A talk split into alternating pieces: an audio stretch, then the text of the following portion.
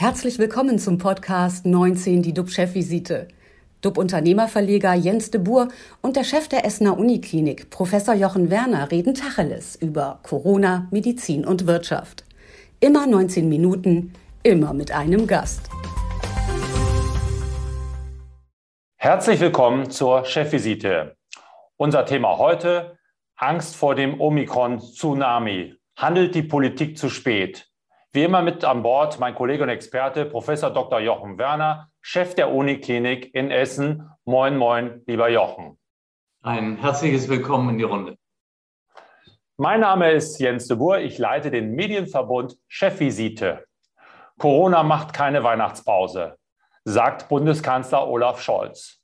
Die Politik aber offenbar schon. Erst nach den Feiertagen sollen vielerorts schärfere Corona-Maßnahmen greifen um die neue Mutation Omikron einzudämmen.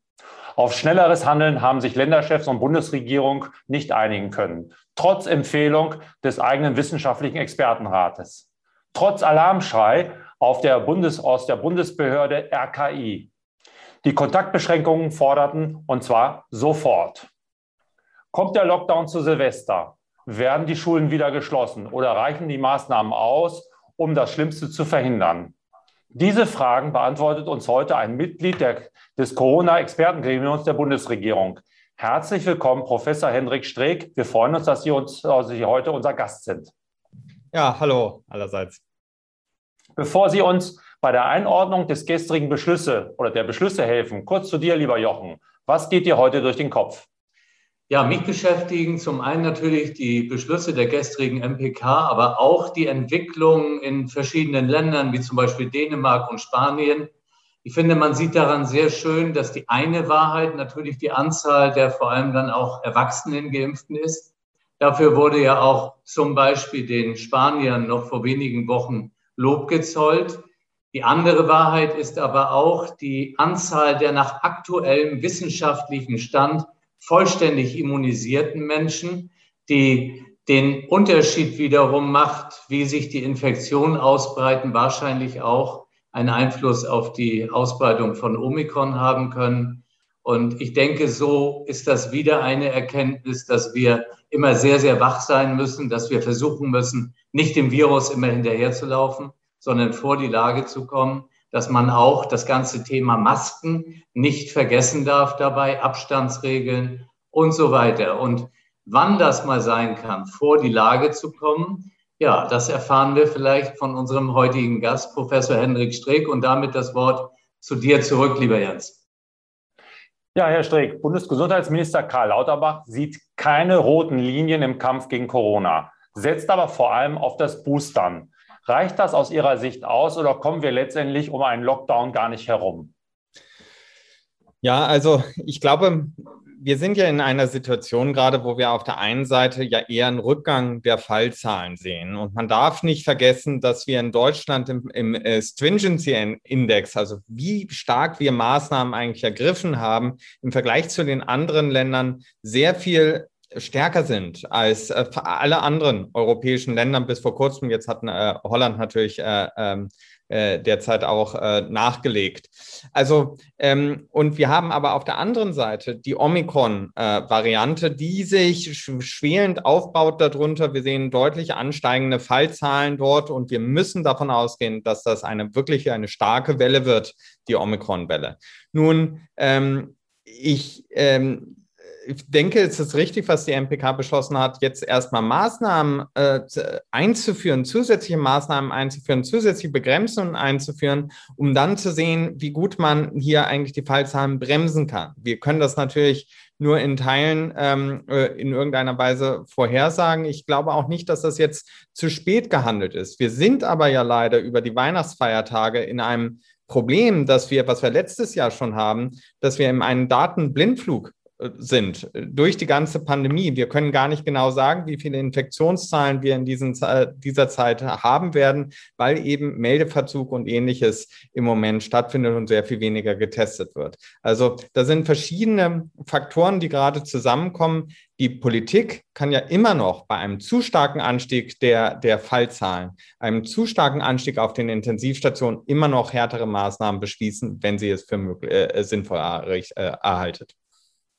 Wie beurteilen Sie denn das Timing der Politik? Müssen wir nicht sofort strengere Kontaktbeschränkungen einführen, um vor dieser Omikron-Welle zu kommen? Hamburg handelt schon Heiligabend. Sachsen und Baden-Württemberg haben ihren Unmut über das zögerliche Vorgehen gestern zu Protokoll gegeben. Nun, man muss erst mal sagen, dass die, ähm, äh, jedes Bundesland ja die Freiheit hat, äh, härtere Maßnahmen zu beschließen. Wenn jetzt Sachsen oder Bayern äh, härtere Maßnahmen gerne haben will, dann können sie das für ihre Bundesländer ja machen. Steht ihnen ja frei. Das ist ja äh, im, in ihrem Instrumentenkasten ähm, voll enthalten. Sie würden sich natürlich ein abgestimmtes äh, Vorgehen wünschen, damit sie ähm, ja eben diese Maßnahmen bei sich auch besser rechtfertigen können.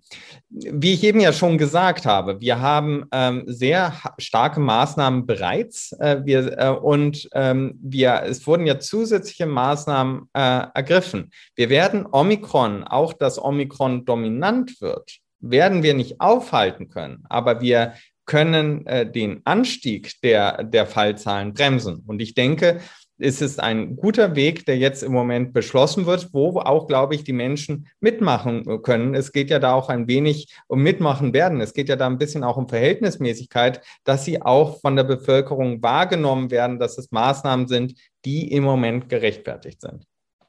Was ist denn Ihr persönliches Szenario für den Januar? Erwarten Sie durch Omikron eine Wand, einen Tsunami von Infektionen? Ich rechne auch mit einen, einen starken Infektionszahlen, äh, wie hoch es ansteigen wird. Da gibt es ja viele verschiedene Modelle. Ähm, äh, ich glaube, wir dürfen uns aber nichts vormachen, ähm, dass wir auch, auch wenn wir im Moment eher das Gefühl haben, es entspannt sich die Lage, dass wir hier einen rasanten Anstieg sehen werden. Das haben wir in Norwegen gesehen, das haben wir in Dänemark gesehen, dass die Fallzahlen plötzlich explodieren. Ähm, dafür ist es ja wichtig, äh, dass man eben auch darauf hinweist, die Bevölkerung auch weiß, sie muss sich äh, darauf vorbereiten und dass wir die Maßnahmen ergriffen haben. Mhm. Müssen wir dann die Schulen auch wieder dicht machen, die Ferien verlängern und sollten, sie, sollten die Eltern sich schon auf Distanzunterricht vorbereiten?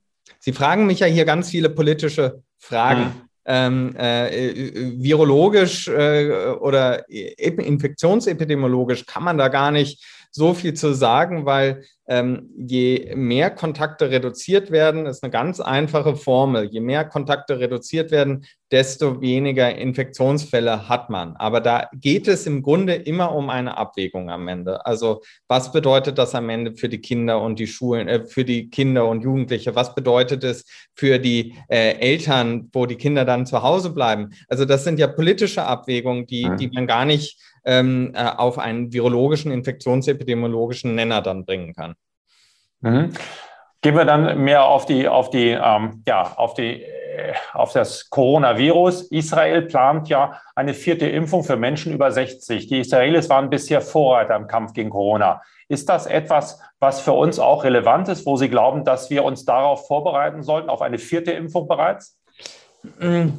Naja, also ich, ich, ich sehe das ein bisschen kritisch aus äh, mehreren Gründen. Ähm, erstens muss man deutlich sagen, die Impfung, die Zweifachimpfung wirkt auch immer noch gegen Omikron, aber mit, in herabgesetzter Form. Äh, wenn man die Real-World-Data aus äh, Südafrika nimmt und auch aus anderen Ländern, sieht man einen Schutz von rund 70 Prozent immer noch vor einem schweren Verlauf. Das ist ja erstmal eine gute Nachricht.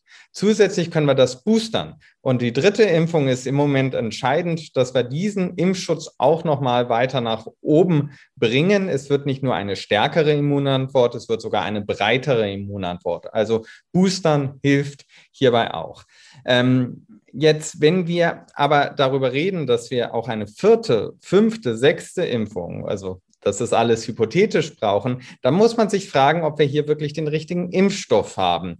Weil ähm, ein Impfstoff, der so häufig verimpft werden muss und ähm, ist eigentlich im Grunde nicht praktikabel langfristig. Äh, das ist ganz anders bei den ganzen anderen Impfstoffen, die wir haben. Also ob jetzt ähm, äh, Masern, äh, Polio und so weiter, das sind ja Impfstoffe, die äh, zwei, dreimal gegeben würden und dann hat man einen lebenslangen oder äh, sehr langen, über Jahre hinaus einen Schutz. Ein Impfstoff, der nur sechs Monate gegeben wird, das ist, ähm, da muss man auch immunologische Aspekte mit berücksichtigen, die wir ähm, in dieser Form ähm, also da will ich jetzt, muss ich aufpassen, was ich sage, aber in dieser Form natürlich nicht im Menschen getestet haben mit einem Impfstoff, wo wir jetzt nicht das dritte Mal oder vierte Mal, aber fünf, sechs, sieben Mal hintereinander impfen, da ähm, äh, ver verengt sich ja auch die Immunantwort und das ist natürlich vor allem dabei etwas ähm, komplizierter, äh, wenn wir ähm, äh, mit einem Virus zu tun haben, was auch mehr ähm, Varianten immer wieder bilden kann. Was können wir denn da tun? Setzen Sie auf Medikamente oder glauben Sie, dass es irgendwann einen Impfstoff geben wird, der breiter wirkt? Äh, sehen Sie da am Horizont Entspannung?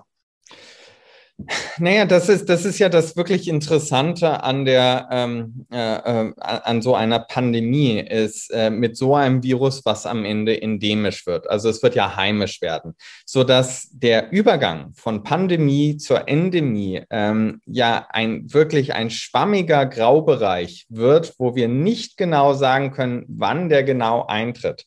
Darum ist es auch sehr schwer zu sagen, wann eigentlich die Pandemie vorbei ist. Natürlich werden wir im Frühjahr wieder fallende Fallzahlen haben. Das ist die Saisonalität. Wie es dann im Herbst und Winter weitergeht nächsten Jahres, das kann ich nicht vorhersagen. Das kann wahrscheinlich kaum jemand vorhersagen. Und wir müssen uns vielleicht auch darauf einstellen, dass wir immer mal ähm, mehr einen Sommerreifen, Winterreifen-Modus brauchen. Ähm, aber je mehr Menschen eine Immunität, eine Grundimmunität aufgebaut haben, desto weniger gefährlich äh, wird das Virus, desto mehr wird es auch zu einem grippalen Infekt, also so einem Erkältungsvirus in den Herbst- und Wintermonaten. Aber ich kann nicht vorhersagen, wann das eintritt, wie es sich weiter verhält. Und das Beste, was man nur raten kann, sich zu impfen, weil wir dann an der Grundimmunität eben ähm, ja äh, alle dazu beitragen können. Stichwort Impfen. Es lassen sich ja leider nicht alle impfen. Und es gibt, es wird immer wieder die allgemeine Impfpflicht diskutiert. Und der Deutsche Ethikrat hat heute Morgen mehr oder weniger empfohlen, dass das für gefährdete Gruppen äh, durchgeführt werden soll. Wie stehen Sie dazu? Brauchen wir eine allgemeine Impfpflicht? Wir müssen irgendwie aus dem Schlamassel rauskommen mal. Ja, also ähm, ich ähm, denke, dass Impfen, man muss eben vorher sagen, dass, also ich kann den Charme einer Impfpflicht verstehen, äh, weil ähm, wir ganz klar sagen müssen, je mehr Menschen sich impfen lassen, desto besser kommen wir durch die Pandemie. Ähm, bei einem Impfstoff, wo aber die Schutzdauer und Schutzwirkung auch im Hinblick auf zukünftige Varianten noch gar nicht gesehen werden, äh, vorhergesehen werden kann, ähm, sehe ich eine Impfpflicht skeptisch. Ähm, man kann auch darüber diskutieren, ob man eine temporäre Impfpflicht ähm, äh, haben äh, sollte. Also das, ich habe das äh, Papier des Ethikrats noch nicht gelesen oder die Empfehlung, ähm, weil man muss dann irgendwann unterscheiden, für wen es auch wirklich gefährlich ist im Moment und wie die Gefährlichkeit des Virus durch die Zweifachimpfung herabgesetzt wird, ähm, äh, wenn man die alleine schon hat. Also das sind viele Aspekte, über die man äh, diskutieren muss dabei, ähm, einfach auch virologisch und immunologisch. Ich bin ähm, einer Impfpflicht sehr skeptisch gegenüber eingestellt. Jochen, du schüttelst mit dem Kopf? Nee, gar nicht. Ähm, ich habe eine Frage noch an Hendrik. Hendrik, du hattest vorhin die mRNA-Wirkstoffe angesprochen. Wir hatten kürzlich Frau Wagenknecht in dieser Runde, die hatte sehr favorisiert die Impfstoffe aus China, aus Russland. Die Frage, die sich mir stellt, ist, was wissen eigentlich Wissenschaftler, international agierende Wissenschaftler wie auch du, äh, zu der Wirksamkeit dieser Impfstoffe? Zu den mRNA oder den. Ähm zu den, zu den Nicht-mRNA-Wirkstoffen, die bisher in äh, China, in Russland etc. Äh, verimpft werden. Genau, also in ähm, äh, äh, China hat ja mehrere äh, unterschiedliche äh, Impfstoffe. Ähm, äh, bei im Russland wird der Adenovirus 5 Impfstoff, also der Sputnik 5 Impfstoff äh, verwandt.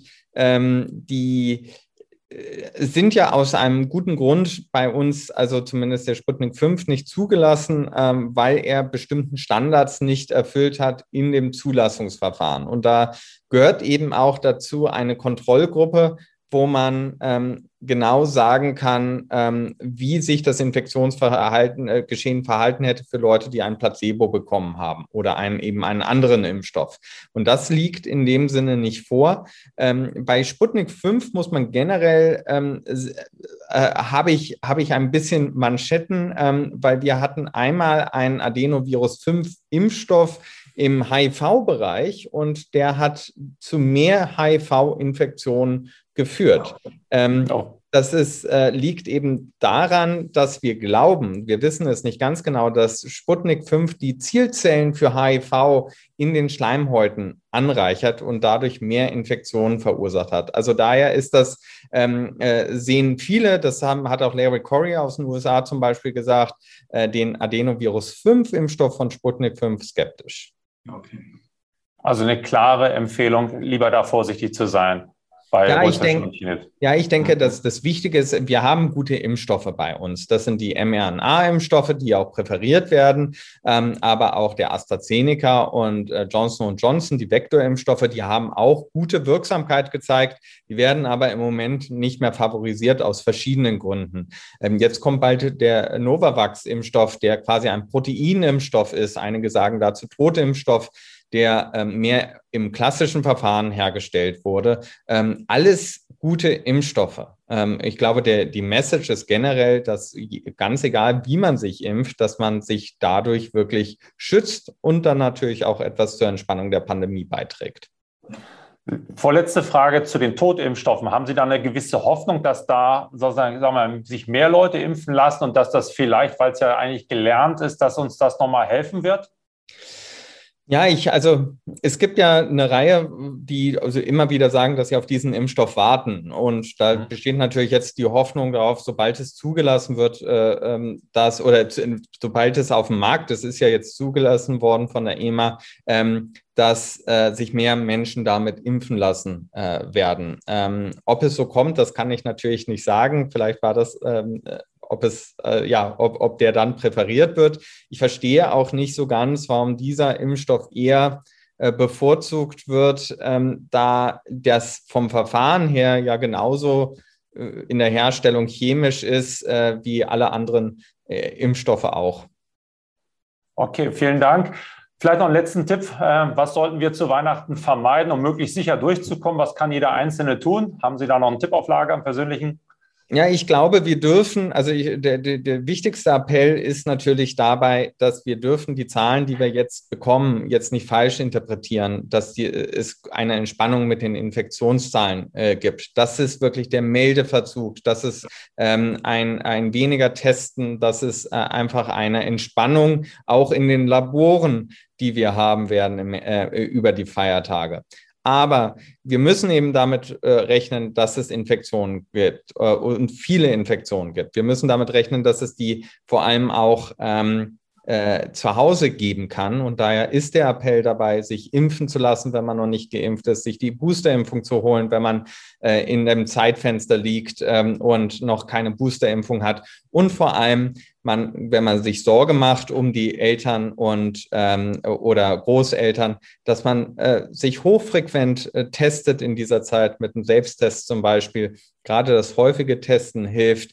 Ähm, aber ähm, und dass man äh, eben das, was wir im letzten Jahr gemacht haben, in diesem Jahr auch machen. Wir haben aber den Vorteil, dass der Impfstoff da ist und dann äh, kann man auch Weihnachten genießen. Henrik, vielleicht noch eine allerletzte Frage zur Einschätzung der verschiedenen Masken. Jetzt wird immer wieder mehr auch über FFP2. Es gibt ja auch in Bayern, glaube ich, ist das sehr äh, stark favorisiert. Wie siehst du das äh, äh in der täglichen Anwendung? Ja, also da gibt es unterschiedliche Meinungen zu. Es gibt eine interessante äh, Studie vom Max-Planck-Institut, äh, die ähm, deutlich gezeigt hat, wie gut eine FFP2-Maske eigentlich vor einer Infektion schützt, auch wenn sie schlecht getragen ist. Ähm, die Deutsche Gesellschaft für Krankenhaushygiene empfiehlt aber ähm, äh, für den alltäglichen Umgang die ganz normale medizinische OP-Maske. Ähm, da ist aber der Schutz äh, im Vergleich zur FFP2-Maske nicht so gut. Ich glaube, die Bottomline ist, was man daraus nehmen sollte, dass natürlich man über eine FFP2-Maske einen zusätzlichen Schutz erreichen kann, aber man muss dann auch diese Maske richtig tragen, weil sie dann eher auch schlechter wirken kann als eine locker sitzende OP-Maske. Also ähm, im Grunde äh, hängt es davon ab, mit welcher Maske man besser umgeht und dann aber auch die, das richtige Trageverhalten zeigt. Allerletzt nochmal können wir ausschließen für den Januar, dass es italienische Verhältnisse gibt. Es wird viel über kritische Infrastruktur gesprochen. Es wird viel darüber gesprochen, dass Omikron massiv kommen wird. Äh, haben Sie Befürchtungen dafür, dass der Januar nochmal sehr hart wird für uns alle? Eine richtige Belastungsprobe? Ja, ich, ich finde es ähm, äh, schwer, solche Vorhersagen zu treffen. Ich glaube, wir müssen uns einfach darauf vorbereiten, dass wir äh, starke Infektionszahlen haben werden. Ähm, dass äh, ist es richtig, sich darauf vorzubereiten? Ist es richtig, ähm, äh, die, dass auch die kritische Infrastrukturen sich ganz besonders darauf vorbereitet, vor allem mit den Arbeitsausfällen, die durch Infektionen und Quarantäne und Isolierung entstehen können. Ähm, äh, jetzt, wie es dann am Ende kommt, das kann keiner von uns vorhersagen. Aber ich glaube, es ist immer besser, sich vorzubereiten, als am Ende ähm, erstaunt darüber zu sein. Vielen Dank für Ihre klaren Worte, Herr Streeck, und danke natürlich auch äh, an dir, lieber Jochen. Äh, für heute ist unsere Sendung um. Liebe Zuschauer, wir sind morgen wieder für Sie da und diskutieren die Lage wieder neu, geben Orientierung und Tipps. Bleiben Sie alle gesund, klicken Sie wieder rein. Wir freuen uns auf Sie. Tschüss. Das war 19 die DUB-Chefvisite als Podcast. Die Videos dazu gibt es auf watz.de und auf dub-magazin.de.